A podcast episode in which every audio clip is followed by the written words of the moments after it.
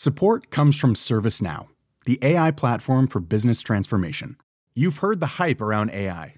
The truth is, AI is only as powerful as the platform it's built into.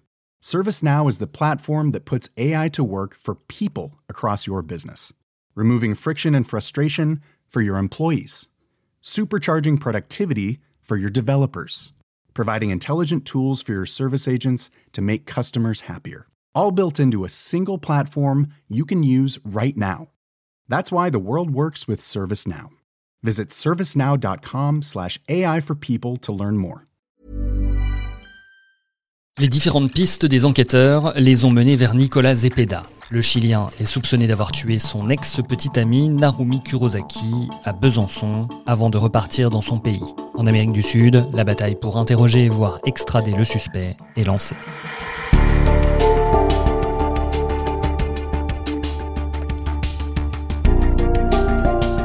Je suis Grégory Barbier et voici les grands crimes de l'Est. L'affaire Narumi Kurosaki. Épisode 4. Un suspect à ramener à tout prix. Nicolas Zepeda est rentré chez lui le 13 décembre 2016, neuf jours après la supposée mort de Narumi.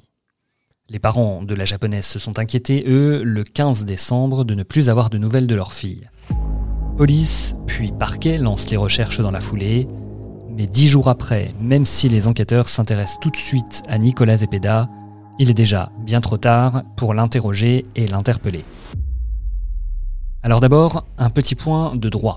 Si un Chilien est soupçonné dans une affaire de meurtre en France, pas question pour les policiers de débarquer en Amérique du Sud pour arrêter ou même interroger le suspect. Le premier acte est d'émettre un mandat d'arrêt international, c'est ce qui a été fait dès la fin du mois de décembre 2016. Mais à quoi ça sert et est-ce que c'est efficace? Assez rapidement, euh, Nicolas Zepeda est identifié comme un, suspect potentiel. Willy Graff, journaliste fait divers à l'Est républicain. Et le 23 décembre 2016, il y a un mandat international qui est émis via Interpol à destination de, bah, de tous les pays du monde pour éventuellement arrêter Nicolas Zepeda. La difficulté avec le Chili, c'est qu'il n'y a aucun accord d'extradition ou de coopération en tant que tel entre France et Chili. Donc là, on est sur euh, un espèce de vide juridique, en tout cas une difficulté euh, en termes de coopération, et on comprend rapidement que au-delà de l'aspect judiciaire, il va y avoir un aspect diplomatique important euh, dans ce dossier pour faire avancer les investigations. Il faut attendre février pour que la justice chilienne convoque Nicolas Zepeda pas d'arrestation pour le jeune homme, mais une interdiction de quitter le pays pour deux mois. Chemise blanche impeccable, l'ex-petit ami de Narumi en a profité pour livrer une première version des faits. C'est pas un secret de dire que euh, les magistrats français euh, n'avaient qu'un très maigre espoir d'obtenir son extradition. Euh, on avait conscience qu'il qu'il fallait formuler cette demande d'extradition auprès du Chili, mais on avait conscience également que c'était quasiment peine perdue. Il y avait très très peu de chances que le Chili accède à, Pas d'extradition prévue donc, le juge chilien trouve l'enquête un peu faible. Le principal reproche fait aux autorités françaises, l'absence de corps. Et pourtant, ce n'est pas faute de chercher. Moins d'un mois après la disparition, une grande opération est organisée en forêt de Chaux après l'analyse des données de la voiture de location de Zepeda. Pour les enquêteurs, le suspect s'est promené dans des endroits étranges, éloignés, voire enclavé. En avril, direction le bois de Parcey, un hélicoptère et 80 personnes sont déployés, mais sans plus de résultats. Quelques mois plus tard, de nouveaux éléments de téléphonie orientent les recherches du côté de Dole. L'APJ a pesé, 20 tonnes de déchets et de terre ont déjà été retournés pour déceler d'éventuels fragments humains, en vain. Au final, d'après plusieurs mois de recherches ponctuelles, les opérations sont stoppées. Aujourd'hui, le procureur de Besançon pense que le corps a été immergé dans le Doubs, près de Dole. Il ne sera peut-être jamais retrouvé. Ne pas avoir retrouvé son corps, c'est clairement une grande frustration pour les enquêteurs. Pourtant, il y a de gros moyens qui ont été déployés. Le vrai problème, c'est qu'ils n'ont pas de zone précise. Quand j'entends précis, je parle à centaines de mètres près. Ils ont plusieurs dizaines de kilomètres carrés à fouiller et ils n'ont pas de certitude également si euh, jamais Nicolas Zepeda euh, se serait débarrassé du corps, s'il l'avait enterré, moins probable euh, vu qu'on est en plein hiver et que c'est compliqué de creuser, ou s'il l'avait mis à l'eau. Et là, on sait très bien que tous les corps ne remontent pas à la surface et que si le corps a été immergé, il peut très bien être resté au fond de l'eau. Comme vous pouvez l'imaginer, naturellement, les parents sont absolument dévastés. Maître Gallet, avocate de la famille de Narumi Kurosaki, au lendemain de l'annonce de la fin des recherches. À la fois par la disparition de leur fille et euh, aujourd'hui par l'annonce qui vient d'être faite par Monsieur le procureur de la République de l'interruption des recherches. C'est un élément supplémentaire hein, euh, qu'ils doivent surmonter. Pour eux, il est totalement intolérable et euh, inconcevable de cesser de rechercher leur fille. C'est comme s'ils renonçaient à elle, c'est comme s'ils l'abandonnaient. Alors, au-delà du fait qu'on est certain que, que Narumi est morte, euh, au-delà du fait qu'on est euh, certain qu'on l'a qu'on l'a tuée pour plein de raisons qui seront expliquées dans la cour d'assises. Maître Randall Schwerdorfer, avocat d'Arthur Del Piccolo, le petit ami de Narumi. La difficulté, c'est toujours d'expliquer comment la personne euh, a été tuée. Euh, on n'a pas les conditions précises de la mort. Quand on retrouve un corps, y compris quand on retrouve un, squelette, euh, je pense à une affaire assez célèbre dans la région qui était l'affaire Safer dénouée, on a pu, par exemple, avec l'analyse de la boîte crânienne qui avait été retrouvée neuf mois après la disparition de Madame Safer qui avait été tuée par son compagnon, découvrir bien évidemment des traces euh, de traumatisme qui nous ont permis euh, de constater qu'en réalité on lui avait euh, fracassé le crâne. Bon, là on n'a pas retrouvé de corps, donc on n'a pas d'autopsie, on n'a pas d'analyse ni des ossements, ni des viscères, ni des organes de ce corps pour savoir dans quelles conditions elle a été tuée. Ce qu'on sait, parce que l'enquête a permis de le démontrer, c'est qu'elle a bien été tuée. Pas de corps, c'est quand même un élément qui va semer le doute dans les esprits chiliens dans un premier temps. Mais il faut dire que pour cette première étape, la demande de détention provisoire, les autorités françaises n'avaient à leur disposition que 1000 signes pour s'expliquer, même pas une demi-page à quatre. L'absence de corps, évidemment, c'est quelque chose qui euh, plaide plutôt en faveur de Nicolas Zepeda. Euh, on a objectivement pas de certitude, j'allais dire matérielle, corporelle, que Narumi euh, soit décédé. En revanche, ça paraît étonnant qu'elle qu'elle soit encore en vie dans la mesure où du jour au lendemain, alors qu'elle n'avait aucun euh, précédent euh, de, de, dépression ou autre, elle disparaît, elle ne donne de, de nouvelles à personne euh, pendant cinq ans. Bon, ça paraît euh, plus qu'improbable qu'elle soit en vie. La mère de Narumi est émotionnellement submergée par la disparition de sa fille et ne peut rien admettre. Hein.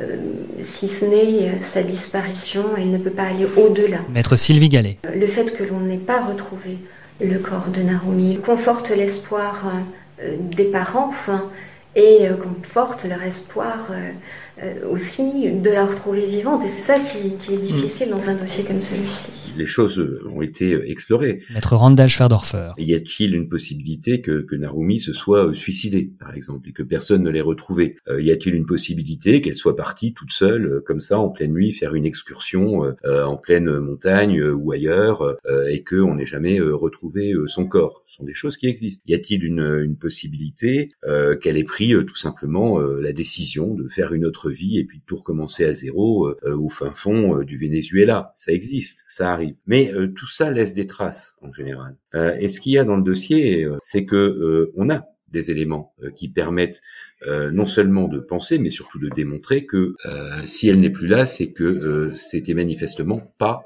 volontaire. Deuxièmement, c'est pas une jeune fille qui était suicidaire. Elle était tout sauf suicidaire. Troisièmement, elle a une famille. Elle n'était pas du tout en mauvais termes avec sa famille qui se trouve au Japon. Bien au contraire.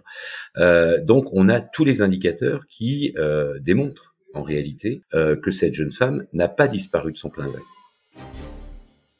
Edwige Roumorizo, la procureure qui s'occupe du dossier à l'époque, a un autre objectif, la demande d'extradition. La demande d'extradition, c'est un énorme dossier où chaque document doit être traduit, mais surtout qu'on ne peut présenter qu'une seule fois. Pas question donc de se louper et la France préfère avoir quelques éléments supplémentaires. L'objectif est clair, extrader Nicolas Zepeda, le présenter à un juge d'instruction de Besançon, le mettre en examen, puis le juger aux assises. Ça, c'est si tout se déroule bien. Mais pour le moment, en ce premier semestre 2017, c'est plutôt mal parti. Et la situation ne va pas vraiment bouger dans les mois qui vont suivre. Certes, l'interdiction de quitter le Chili est levée, mais le mandat d'arrêt international demeure. Un risque pour Nicolas Zepeda. One size fits all seemed like a good idea for clothes. Nice dress. Uh, it's a t-shirt. Until you tried it on. Same goes for your healthcare. That's why United Healthcare offers a variety of flexible, budget friendly coverage for medical, vision, dental, and more. So, whether you're between jobs, coming off a parent's plan, or even missed open enrollment, you can find the plan that fits you best. Find out more about United Healthcare coverage at uh1.com. That's uh1.com. C'est le nouveau procureur de la République, Étienne Manteau, qui va tenter un coup de poker à la fin de l'année 2018, deux ans après la disparition de Narumi. La police judiciaire est en train de clore son enquête et le nouvel arrivé veut envoyer un signal fort au Chili. Il révèle publiquement plusieurs éléments qui incriminent Zepeda et sa volonté de se rendre en Amérique du Sud pour interroger le suspect. On est un peu dans une impasse du point de vue de la justice française. Le procureur de, de Besançon révèle pas mal d'éléments à charge à l'encontre de Zepeda, mais Nicolas Zepeda, il est toujours au Chili, protégé par ses frontières, et donc il est décidé de demander une coopération internationale à la justice chilienne. Concrètement, on veut interroger Zepeda sur tous les éléments qui ont été accumulés par les enquêteurs. On veut l'interroger face à face. Quatre mois après, la réponse tombe, presque, inespérée. La justice chilienne est favorable à la demande d'entraide internationale, elle est prête à coopérer. Le Chili accepte de recevoir une délégation composée du procureur, de la juge d'instruction et de deux enquêteurs de la PJ qui ont euh, activement euh, mené l'enquête. Donc ces quatre personnes, ces quatre bisontins partent pour euh, aller à la rencontre de Nicolas Zepeda, convoqué par la justice chilienne. C'est quelque chose qui n'arrive jamais. Enfin, c'est très très rare et à Besançon, ça n'est de mémoire jamais arrivé que on fasse cet effort-là pour essayer de débloquer cette affaire. Concrètement, Étienne Manteau va pouvoir se rendre à Santiago et assister à un interrogatoire du suspect. Une juge locale posera les questions, mais tout sera préparé en amont et en coopération. Au total, c'est un document de 19 pages avec 95 questions qui est emmené par Étienne Manteau au Chili. Aujourd'hui, euh, j'ai confiance en cette, euh, cette coopération qui s'est mise en place. Maître Gallet, avocate des parents de Narumi Kurosaki, à l'annonce de cette coopération. Et dans le fait que manifestement, de par la réponse rapide qui a été apportée à la demande d'interrogatoire, on ait enfin euh, la sensation que les choses bougent au Chili et qu'il euh, y a une vraie crédibilité du dossier euh, de, de ce côté-là. Et les parents de Narumi Kurosaki aussi alors entre deux sentiments contradictoires, l'espoir et la crainte. La famille est portée par un nouvel espoir, hein, qu'il y ait des réponses à leurs questions, qu'il y ait des révélations euh, faites sur euh, ce qui est arrivé à leur fille. hein. Mais euh, je ne vous cache pas aussi qu'ils sont également angoissés parce que, quelles que soient les réponses apportées par Nicolas Zepeda aux questions qui vont lui être posées, euh, il redoute les réponses. Euh, il redoute euh, d'apprendre exactement ce qui a pu se passer. Il redoute aussi qu'il soit dans le déni. 18 avril 2019. Nicolas Zepeda est convoqué. Un interrogatoire dont on remarque tout de suite qu'il a été plutôt bref. Le fait que Nicolas Zepeda garde le silence, malgré le fait que les 95 questions lui sont posées, hein, euh, Willy Graff. c'était attendu, c'était craint entre guillemets. Pour autant, selon le procureur de Besançon, c'est c'est loin d'être un échec parce qu'il a senti le vent tourner, si j'ose dire. On n'était pas là, on n'a pas assisté à hein, cet interrogatoire, c'était à huis clos. Mais de ce qui nous a été rapporté, c'est que Nicolas Zepeda était clairement ébranlé par euh, l'énoncé de ces 95 questions parce qu'il prend la mesure à ce moment-là de tous les éléments qui sont à charge contre lui. Et visiblement, c'était un moment euh, très intense, très tendu et, euh, et très compliqué euh, émotionnellement pour euh, pour le jeune Chilien. Le voyage a aussi permis de mesurer le niveau d'engagement des autorités locales, une coopération qui a impressionné Étienne Manteau avec un certain retentissement médiatique que nous raconte Willy Graff qui était sur place également. C'est vrai que euh, on a eu la chance avec les républicains d'être sur place et ce qui m'a frappé, c'est l'engouement des médias chiliens pour cette affaire. Jusqu'à présent, on savait qu'au Japon, la disparition de Narumi avait créé beaucoup d'émotions. Beaucoup de journalistes japonais étaient venus euh, à Besançon. En revanche, euh, les Chiliens n'étaient pas trop rentrés euh, dans cette affaire. Clairement, je me souviens de voilà de, de forêts de caméras, de forêts de micros, notamment le jour euh, de l'interrogatoire devant le palais de justice de Santiago. En discutant sur place avec les journalistes chiliens, il y a quelque chose aussi d'important à noter, c'est que dès lors que c'était médiatisé au Chili, la justice chilienne euh, voilà, était obligée de s'im- s'impliquer euh, sérieusement et fortement dans ce dossier. Et je pense d'ailleurs que le procureur, quand il décide de, de- d'aller jusqu'au Chili, il a ça en tête. Il sait que la médiatisation, à ce moment-là, va aider la justice française à obtenir des réponses et à faire avancer l'enquête. Reste qu'on n'a toujours aucun engagement sur une éventuelle extradition. Pour cela, il faudra attendre octobre 2019 et la fameuse demande officielle, 27 pages avec notamment les résultats des investigations supplémentaires menées au Chili. Effectivement, nous n'avons jamais trouvé le corps de la victime, mais pour autant nous avons accumulé un nombre considérable, vraiment je pèse mes mots, considérable d'éléments à charge euh, justifiant en tout cas le renvoi de M. Nicolas Zepeda devant une cour d'assises euh, en France pour y être jugé. Étienne Manteau, procureur de la République, après l'envoi de la demande d'extradition. Et tout cela a été formalisé par écrit dans, dans le cadre de ma demande d'extradition, et puis j'y ai joint bien évidemment la copie intégrale du dossier pour que les magistrats chiliens, la défense de Nicolas Zepeda puissent prendre conscience de, l'importance des charges qui reposaient sur, euh, sur, le jeune homme. Et donc c'est, je pense, euh, à l'évidence, du fait de cette solidité de l'enquête qui a été menée ici, que, que les choses sont, sont prises très au sérieux par les autorités judiciaires chiliennes. Le compte à rebours est enclenché et c'est désormais à la Cour suprême du pays de trancher. Il faudra finalement attendre quelques mois pour avoir une réponse. La Cour suprême du Chili a convoqué Nicolas Zepeda le 5 mars 2020. Et ce ne sera pas pour une audience, mais bien pour quatre. L'accusé devra notamment faire face à la famille de Narumi, invité à témoigner en visioconférence. Clairement, le, Chili, là, euh, essaie de savoir si euh, si euh, l'enquête c'est du sérieux ou pas avant de prendre une décision et ça donne cours à des longues audiences qui sont en plus euh, diffusées euh, en direct sur internet. C'est assez particulier comme de, de, de, spectateur de ça depuis notre pays. Et là, on, on se dit surtout que, alors quelques, quelques mois auparavant, on pensait que l'extradition était impossible. Là, en tout cas, du palais, du côté du palais de justice de Besançon, euh, j'ai quelques indiscrétions et on me dit euh, qu'on commence à y croire sérieusement à cette extradition. Et la décision tombe un peu moins d'un mois plus tard, le 2 avril 2020. Le Chili accepte l'extradition.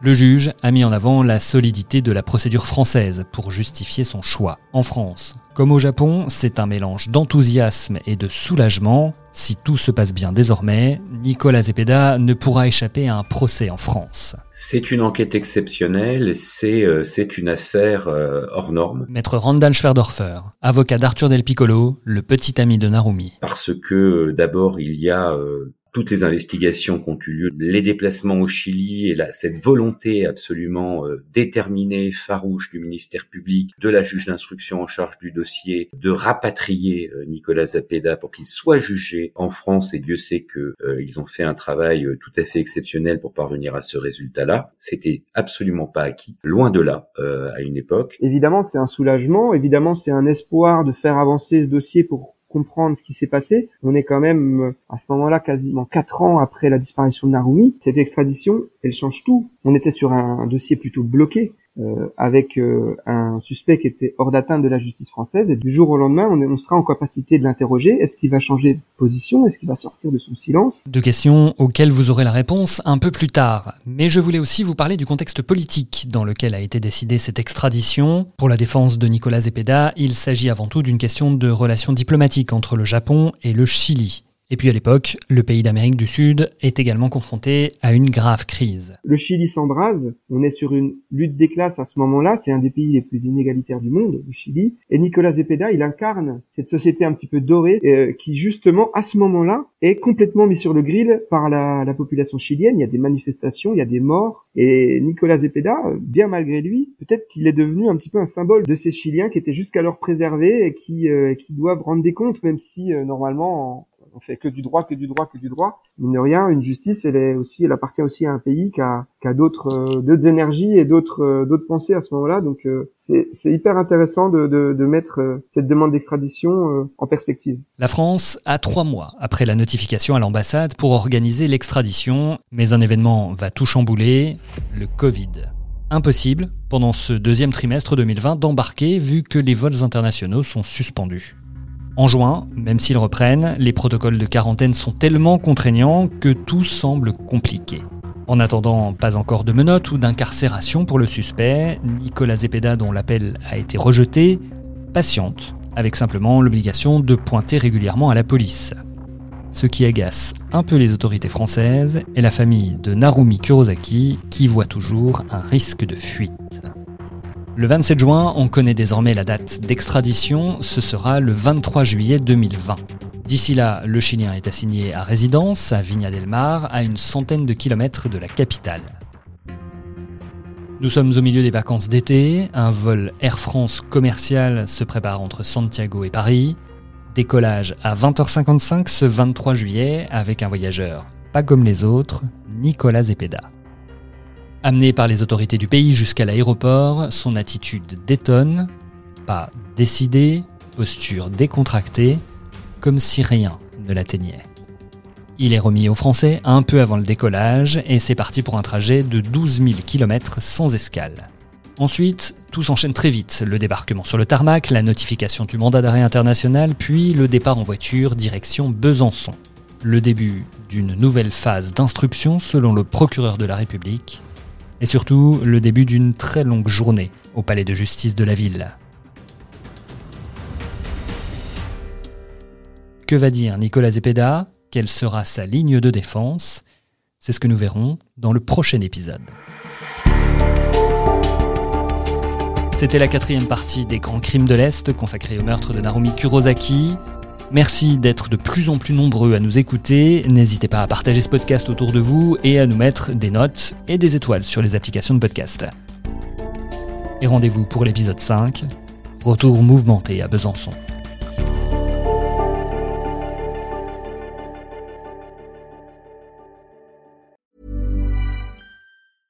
Selling a little or a lot?